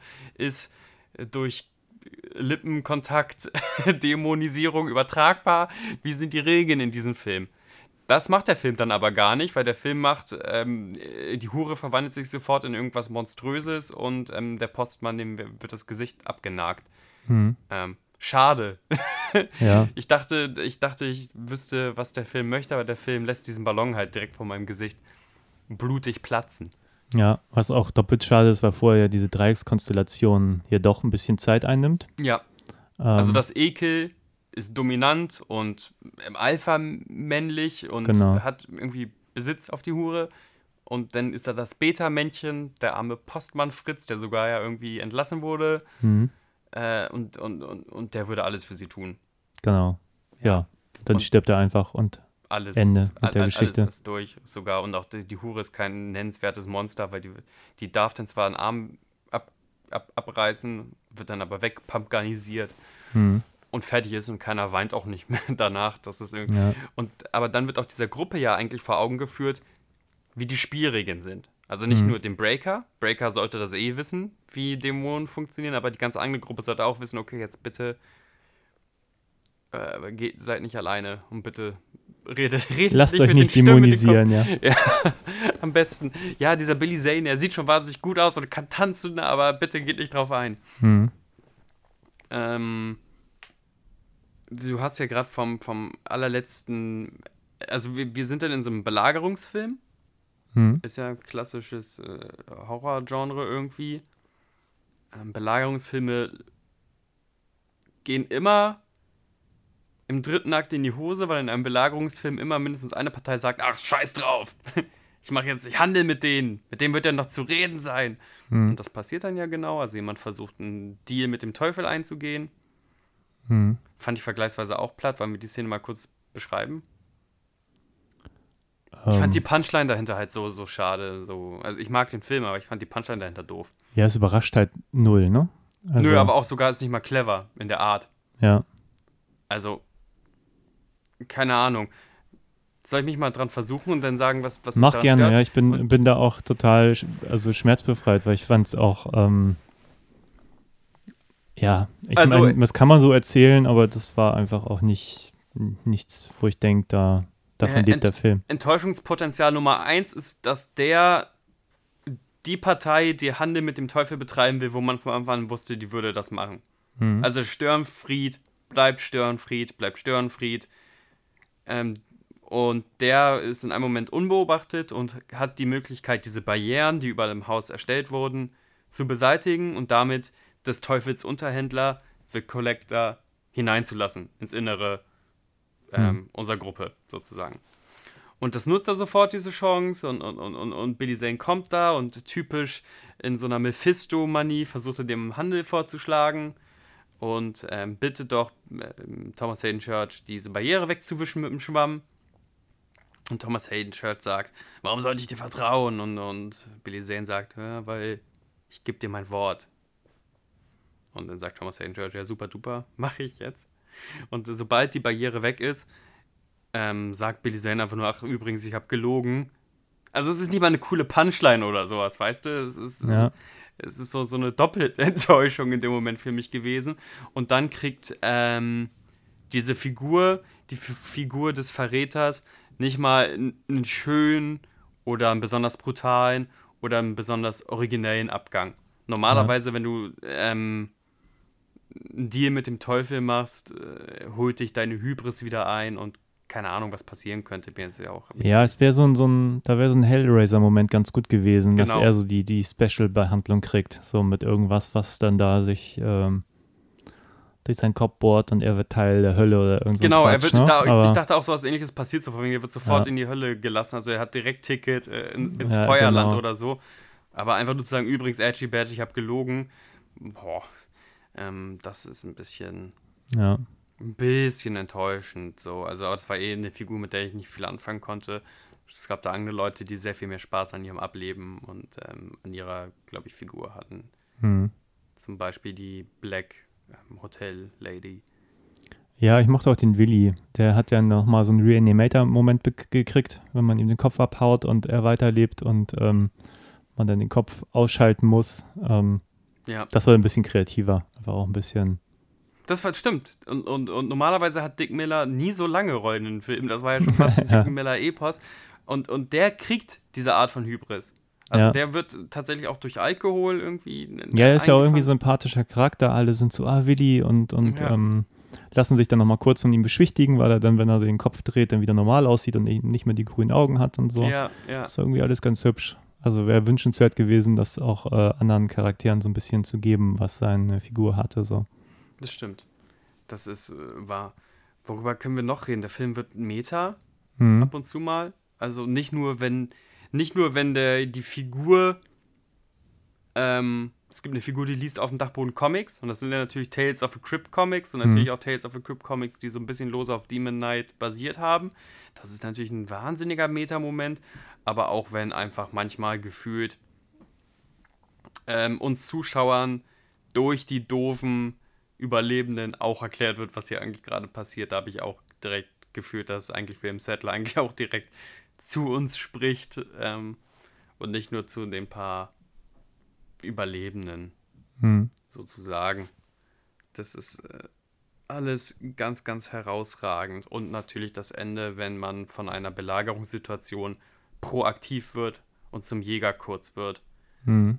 Und haben wir schon erzählt, wer als letztes übrig bleibt? Ja, ne? Ja, ich Jada habe schon gespoilert. Ähm, ich weiß nicht, ich finde, die spielt nicht unbedingt gut, aber die spielt passend zu dem Film, wenn du weißt, was ich meine. Und ich finde die total cool. Ich finde die immer cool, ich finde die in dem Film aber auch total, total übercool. Mhm. Ich will einen zweiten Teil mit Jada Pinkett. Äh, Ja, ich habe auch gedacht, das Ende, das macht dann echt Bock irgendwie auf den, auf den zweiten Teil. So. Das wird ja eigentlich, ist ja alles drin, um es direkt weitergehen zu lassen. Ja, also, um das vielleicht auch nochmal zu erklären, am Ende ist der Trick so ein bisschen, dass sie nicht diesen Zauber des Jesusblutes als Defensivzauber benutzt, quasi Schilde und Barrieren baut, sondern auf die Idee kommt, das als Offensivzauber einzusetzen. Ähm, also sich mit Blut einzuschmieren, ein bisschen Blut sich auf die Lippen zu tun, um dann quasi den Dämonen äh, Blut ins Gesicht zu spucken ähm, und ähnliches. Also dass sie wirklich ihr, ihre geerbte Rolle als, als Demon Knight ganz anders ausführt Ja. als, als Saddler. weißt du, was ich super schade fand? Na? Ich habe so gedacht, am Schluss knutschen die. Und Dachte ich auch. dann kommt das Blut und sie spuckt ihm das einfach nur ins Gesicht. Das war für mich so eine Enttäuschung, weil ich dachte, die haben so einen guten Moment verpasst. Das Ich hätte das ich so gut gefunden. Also es gibt eine Tanzszene zwischen Jada Pinkett in, in Unterwäsche.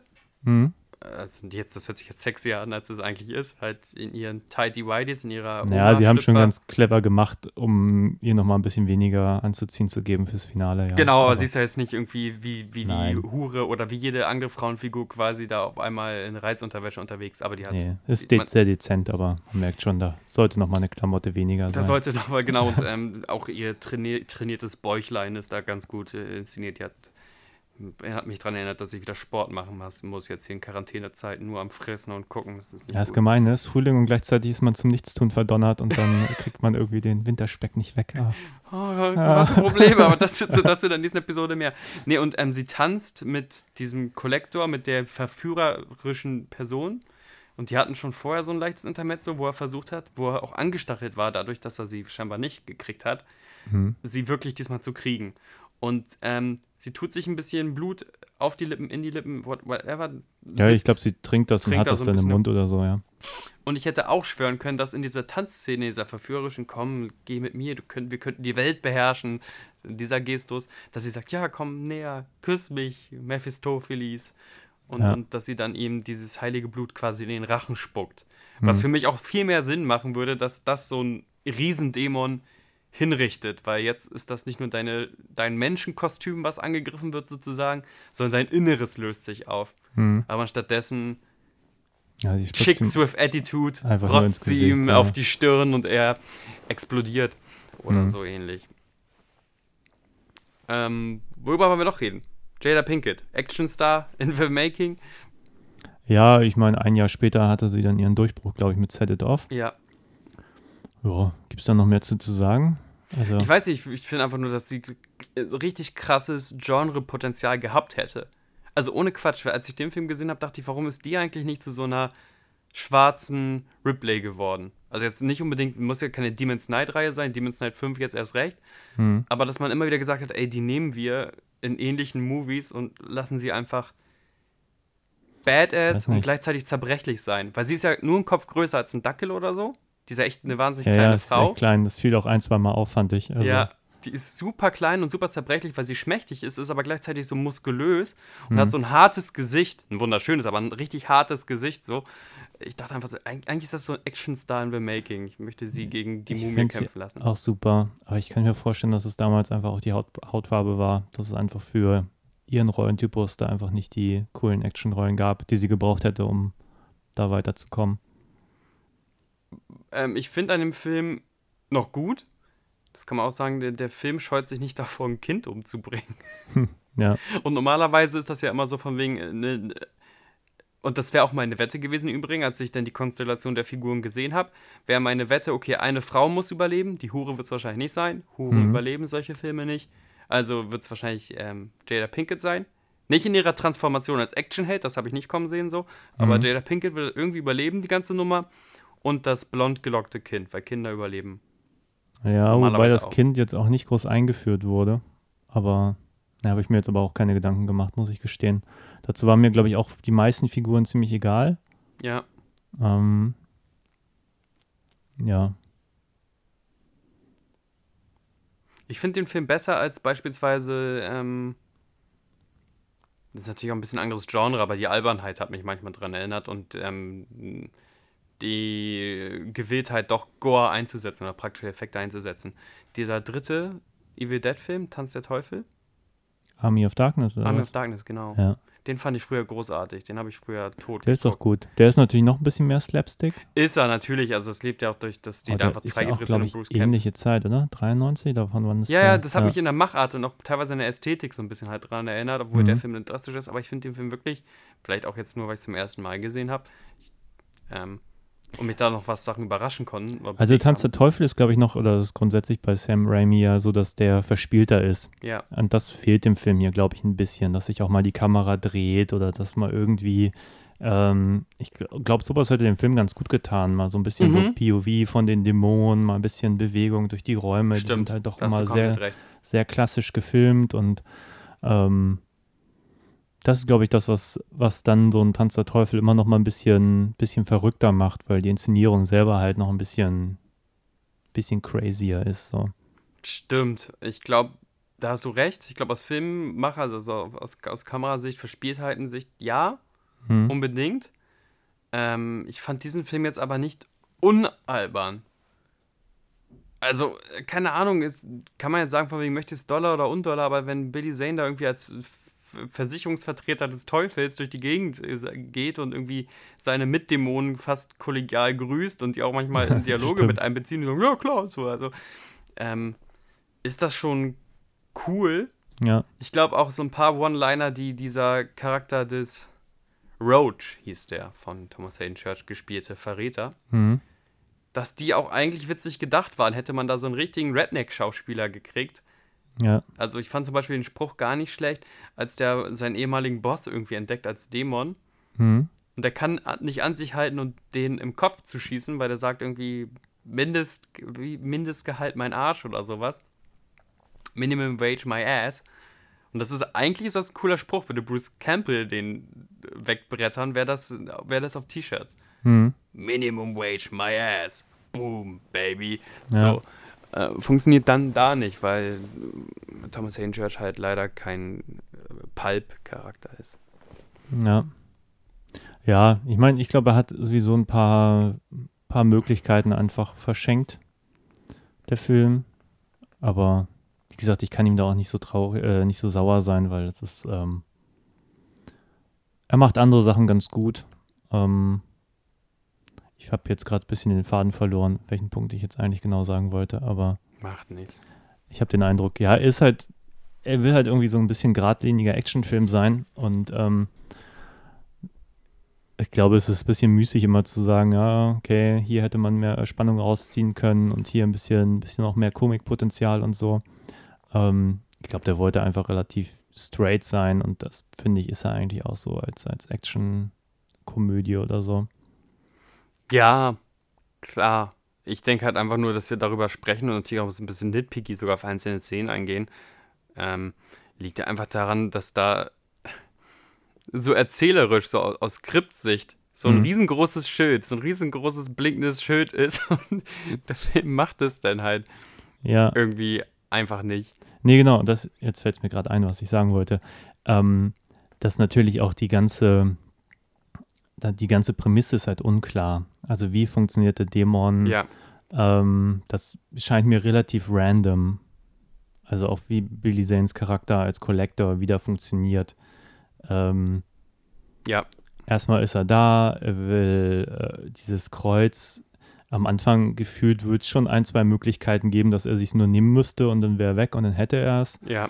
Ähm, stattdessen springt er durchs Fenster, lässt dann die Dämonen rauskommen, nur um dann, nachdem dann die ersten Fenster versiegelt sind, Doch äh, eine zu. Frau durch das Fenster hindurch zu betören. Mhm. Ähm, und nachher betört er irgendwie alle und, und verfolgt damit aber offenbar auch keine richtige Strategie, wie wir ja schon sagten. Mhm. Das ist jetzt nicht so, dass eine dann die Gruppe infiltriert, sondern dann wird die zur Dämonin und der zum Dämon.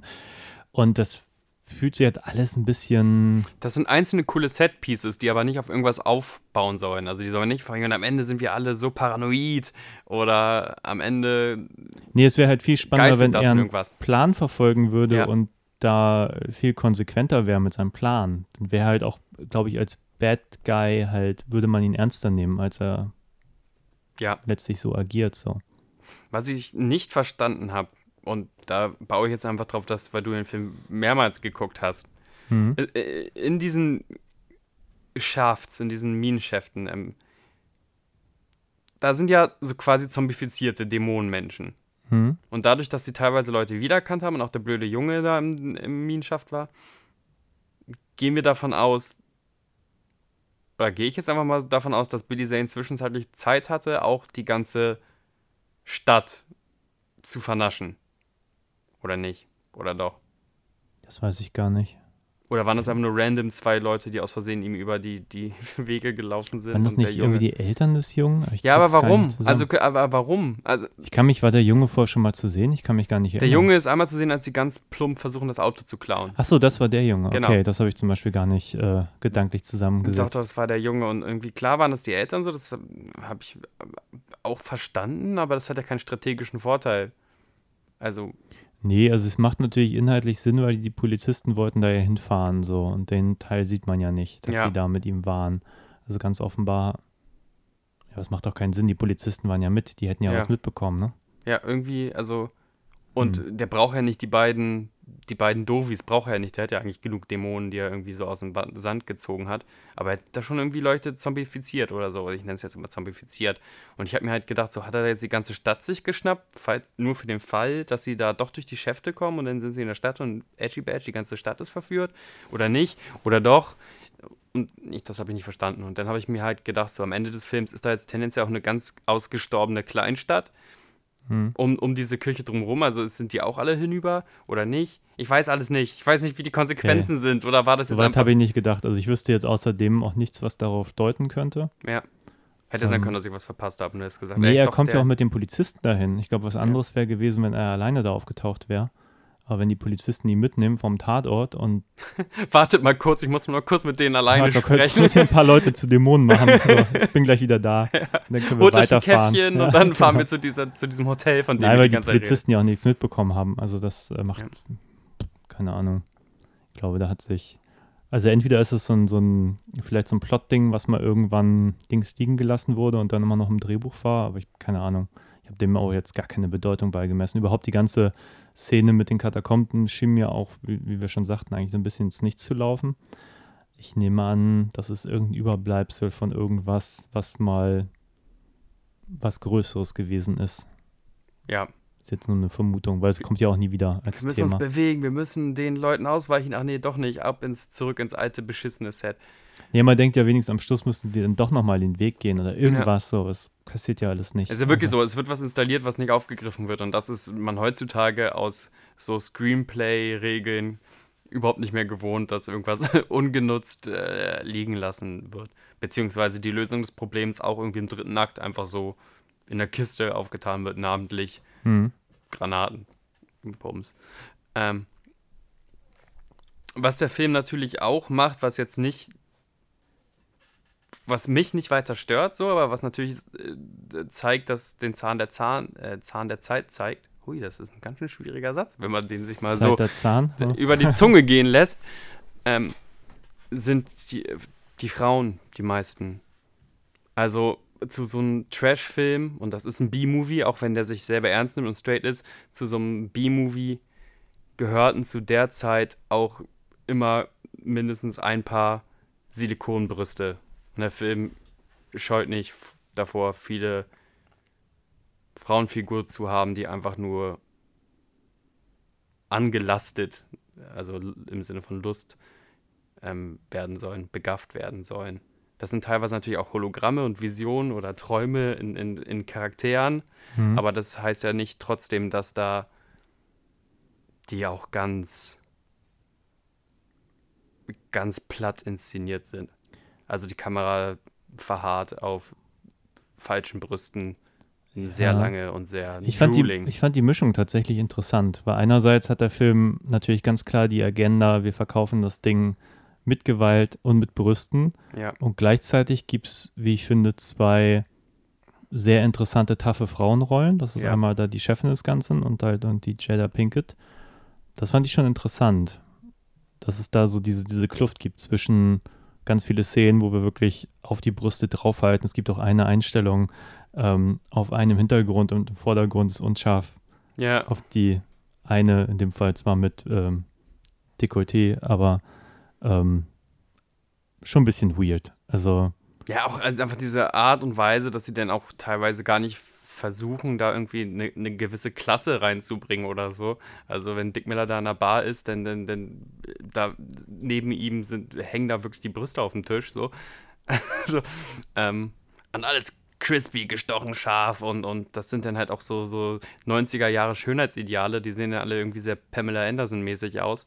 Und auch in der allerersten Szene, in der Klammerszene, die nicht offiziell zur Handlung gehört, das allererste, was wir sehen, ist halt eine Frau in, in, in äh, dunkler Reizwäsche, die, die beinahe anfängt, äh, in so blutigen Bettlaken zu masturbieren sozusagen und die dann sofort erstmal in die Wanne steigt, ähm, wo da auch nichts ist mit ein bisschen Schaum, ähm, verdeckt irgendwas oder sonst was. Nein, da ist die Kamera auch volle Möhre, also fast mehr auf den Brüsten als auf ihrem Gesicht.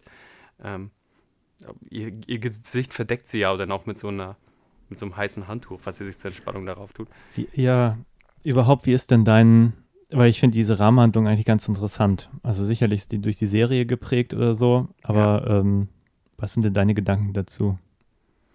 Was soll Ich glaube, das? dass der Film da ja natürlich auch wieder Meta werden möchte. Von wegen, jetzt geht es beim Crypt Keeper, also die Rahmenhandlung ist ja so, dass der Crypt Keeper versucht, einen Horrorfilm zu inszenieren. Hm. Ähm, und jetzt inszeniert er einen Film. Wir sind nicht mehr in der Welt der Serie, wo er nur in seinem Keller sein durfte. Als Filmstar darf der auch an die Oberwelt und darf da irgendwie inszenieren. Und er inszeniert natürlich Schlock, also wahnsinnig Schlock. Also er inszeniert ähm, eine Frau, die meint, wie, wie feucht sie dabei wird, jetzt ihren Ehemann in Säure aufzulösen. Und ähm, am Ende geht das bis zur Premiere hin. Also er hat erfolgreich scheinbar einen Film inszeniert, der auch Demon Knight heißt, kurioserweise, wo ich dachte, ach, so viel hatte äh, der Film, den du inszenierst und die Metahandlung gar nicht mit Demon Knight zu tun. Und dann wird er ähm, vor grünendem Publikum fürs Entertainment vor die Guillotine geführt. Der Ja. Crypt Keeper. Aber dem gefällt das. Dem gefällt Ja, das mit, morbide. dem, mit dem schlechten Witz, dass er ja den Final Cut hat. Ja, ja, ich habe genau den Final. Cut. Ja. ähm, ich habe mit der RAM, also ich finde find es immer süß gemacht. Ich Mhm. finde das echt immer total putzig und der, der John Kaiser, der den spricht, spricht den auch gut und der darf auch platte, doofe Witze machen. Also Final Cut, das nehme ich dem gar nicht mal übel. ähm, Problem ist an dieser Rahmenhandlung, normalerweise hatten diese Szenerien und auch die Dialoge, die sie immer geschrieben haben in der Serie, immer was direkt mit der Folge zu tun. Mhm. Es gibt eine Folge, da geht es um so einen komischen Afrika-Fluch und dann, äh, so rassistisch sich das jetzt anhört, dann ist der Crypt Keeper in seiner Folge auch in so einem Kochtopf und wird von so ein paar Afrikanern quasi gekocht und erzählt von wegen, ah, wir spielen hier mit Mächten, bla bla bla, oh, ich schmecke vorzüglich. Hast nicht gesehen. Oder wenn es um den elektrischen Stuhl geht, dann ist der in seiner Anmoderation auch auf dem elektrischen Stuhl und meint, was für ein thrilling Erlebnis das alles doch war. Weißt du, der baut da die Brücke hin. Hier ist die Brücke nur, wir, wir, wir filmen einen Film im Film Mhm. und wir alle sind im In-Joke, weil wir gerade auch alle im Kino sitzen. Ja. Wenn man so ein bisschen nachvollziehen kann, was, was ich meine. Und das ist mir als Klammer eigentlich nicht clever genug und eigentlich auch nicht da, das, wofür diese Klammer da war. Ja. Was hast du denn da für Eindrücke? Ging mir ähnlich. Also vor allem fand ich es schade, dass der gerade am Anfang, wenn er den Film inszeniert, ich hätte mir so gewünscht, dass er in irgendeinem Moment inszeniert, den man später sieht, weil das, glaube ich, das dann viel interessanter gewesen. direktere Rampe gewesen in den Film. Genau, also gerade weil die Premiere nachher Demon Knight war, das machte für mich keinen Sinn irgendwie. Dann hätte man ihn später auch auf jeden Fall anders nennen müssen oder so. Ja. Ähm, ja, plus, dass ich das Ende irgendwie dann, ja, es war ein schlechter Cryptkeeper-Witz, aber auch ohne irgendwie Mehrwert für irgendwas, was man davor gesehen hat. Und so. das macht er normalerweise ja auch, ne? Also auch in der Abmoderation des Films erzählt er immer quasi noch die Moral von der Geschichte. Das hat Stimmt. dieser Film übrigens auch nicht gehabt. Normalerweise haben diese Tales from the Crypt immer am Ende noch eine böse Pointe. Hm. Der Film war ja so, so die Tür zur Fortsetzung ist gefühlt geöffnet. Demon Ja. Knight 2 on a Bus, so Speed meets. Ja, er sagt mal Demon irgendwas, sie hat ein gutes Leben, aber dann auch nicht mehr, ne? Das Nö, so, irgendwie, ja, sie hat ein gutes Leben, hat viele Sachen gesehen. So, aber das ist ja nicht, das ist ja nicht der zynische oder böse Witz, den eigentlich die Serie immer hatte.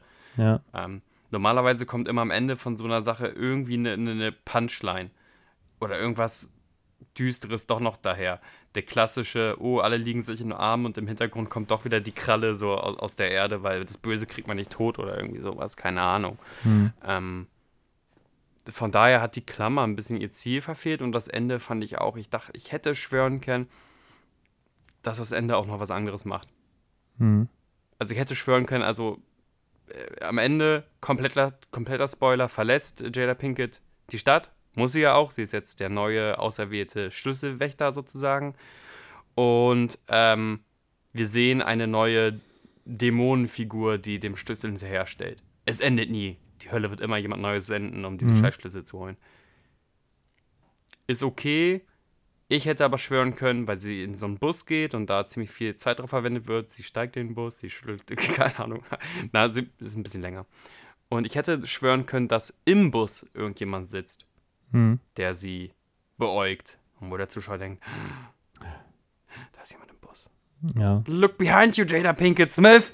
Ja. Ähm, Ja, wie gesagt, da sind wir wieder bei dem, den Spannungsmomenten, dass der Film zwar ja viel rausfeuert, aber ich finde nicht immer so viel macht. So.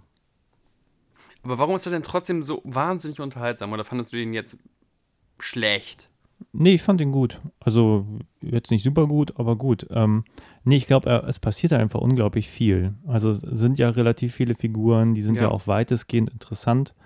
Ähm, und er hält halt einfach bei Laune, es passiert halt dauernd was. Aber wie gesagt, mein, und der ist ja aber auch nicht lang. Also ich meine, Ja. wenn man die Rahmenhandlung abzieht, dann ist ja das, was übrig bleibt, vielleicht 80 Minuten lang oder so. Da, darauf wollte ich vielleicht auch noch zu sprechen kommen. Der Film weiß auch, also der, man sagt ja im Englischen immer so, overstay you welcome. Und das macht er einfach nicht. Ich finde auch, der Film hätte keine 120 Minuten gebraucht, sondern 80 Minuten durchballern.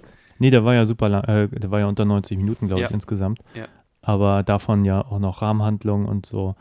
Ähm, ja, aber wie gesagt, die Momente, die er hätte für Spannungspotenzial nutzen können, die normalerweise dann ja nochmal die 10 Minuten mehr ausmachen, weil sie ist dann irgendwie allein und äh,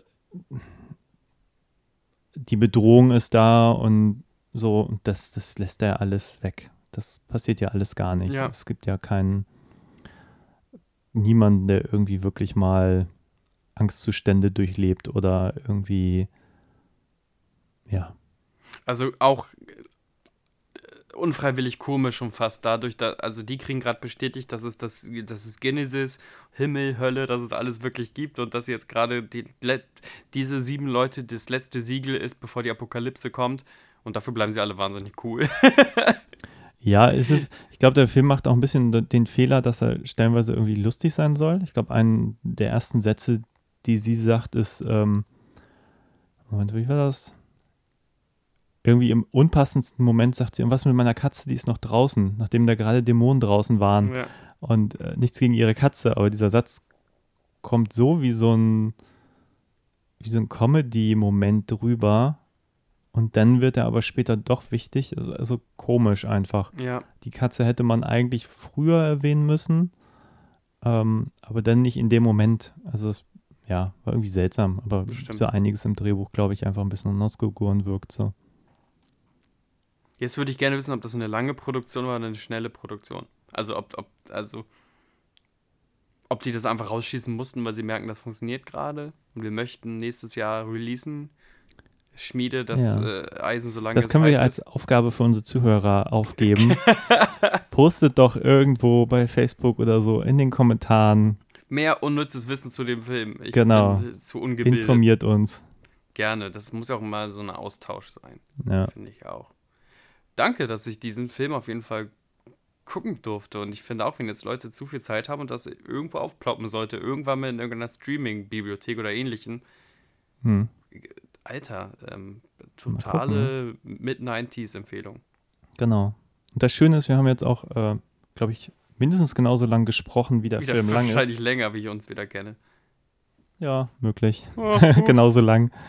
Man könnte es auch einfach als Audiokommentar benutzen. Legt es über den Film zu unpassenden Stellen. Reden wir, keine Ahnung, über Irgendwas. viel zu lange über From Dust to Dawn. Tut mir auch leid. Ähm, nein, danke. Was gucken wir als nächstes? keine Ahnung, viele Filme da. Wir hatten ja eben, den Fudo fand ich eigentlich ganz interessant, den du eben schon in der Hand hattest. Ja, den finde ich auch super interessant, aber ich bin aber froh, den jetzt geguckt zu haben. Ich glaube, der ist für meine Ja. Stimmung jetzt auch Karfreitag. ein bisschen crazy asiatisches Kino als nächstes. Why not? Gut. Why not? Why not?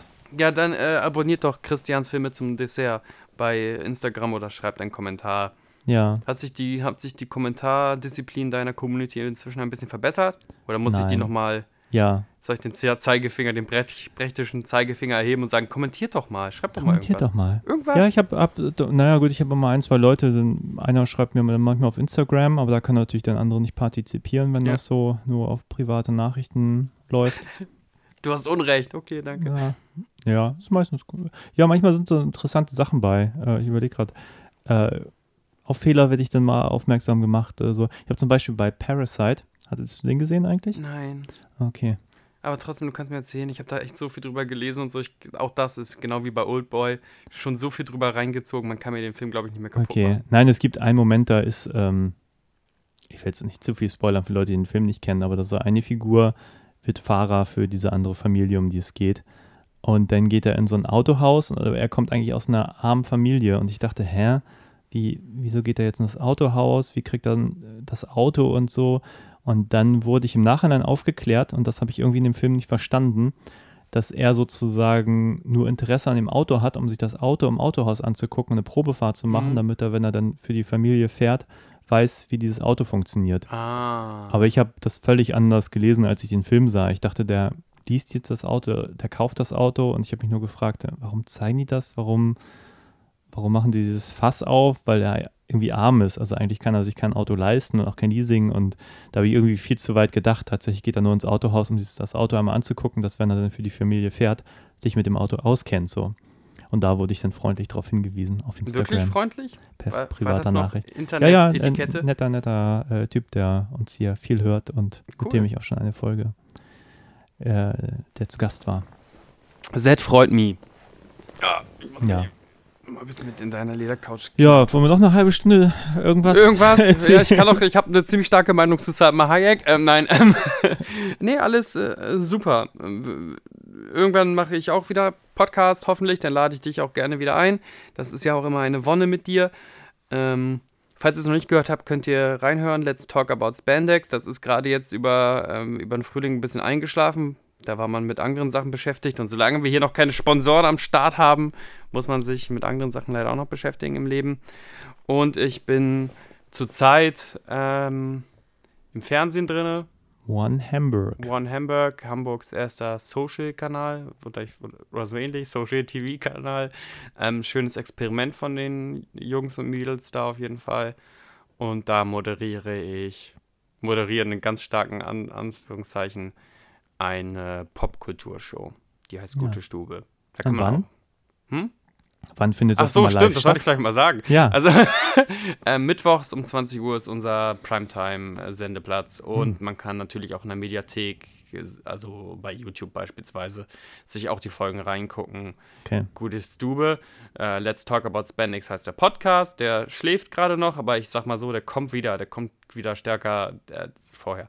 Und sonst irgendwas? Haben wir noch irgendwas anzupreisen? Hast du noch irgendwas anzupreisen? Preis mal was an. Ja, das Übliche, ne? Also äh, auf, auf Amazon Prime äh, läuft der Film Bear Kittens, den kann man da gucken. Da habe ich ganz viel Kamera gemacht. Der hat jetzt ein wunderschönes Design Ihr habt aus wirklich ihr Amerika. ab, abgeklast, aber an sich ist der Film Ja. ja. an sich schon ganz schön, dass er da gelandet ist und dass man da mal hineinschnuppern kann. Genau. Ansonsten ja, ähm, eine Folge von deinem Game One hieß das? Nee, Gute Stube. Gute Stube Game One auf One Hamburg. MTV. Auf One Hamburg, ja, das ist alles wahnsinnig Ja, verwirrend. es ist äh, die ganzen Anglizismen. Ja, ach. Dann machen wir einfach. Äh, Ja, ich mach Tschüss. jetzt mach mal Tschüss, äh, schöne Ostern. Ich kriege eh langsam Hunger. Ja, Ja. ja, ich muss jetzt auch irgendwie. einen schönen Rest Karfreitag. Ey, eine Sache noch. Ja. Heute haben wir ja Karfreitag. Ja. Und wir haben Corona-Quarantäne. Und ich finde, ich vermisse es so, ähm, die Diskussion über Tanzverbote, über darf man Leben des Brian heute zeigen? Nein, darf man nicht.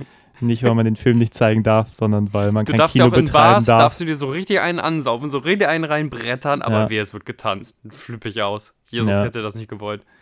Ja, und heute haben wir einen Karfreitag, da tanzt keiner. Keiner Ja, zeigt stimmt. lebendes Brian. Ich habe gerade zufällig, äh, weil ich gestern danach gesucht habe, gesehen, letztes Jahr hat irgendein Gericht irgendwem Recht gegeben, so ein Landgericht, äh, die geklagt hatten, lebendes Brian nicht zeigen zu dürfen. Und die hatten die Auflage, ihr dürft ihn zeigen, aber ihr müsst Fenster und Türen geschlossen halten. Das fand ich ganz großartig. Dachte ich, in welchem Das Kino System, lässt man bitte noch. Fenster und Türen auf? Aber gut. In, de in dem Sinne, äh, tanzlose, Ja. traurige Ostern. Also mein. Vorschlag heute, ähm, wenn ihr das heute noch hört, wenn ich das heute noch online stelle, dann tanzt, macht lebendes Brian in Dauerschleife an, Fenster und Türen auf und richtig laut. So. Anarchie! Anarchie. ja, dann habt einen schönen Tag. Auf Wiedersehen. Sag auch nochmal Tschüss. Ich sag auch nochmal Tschüss. Bye, bye. Tschüss.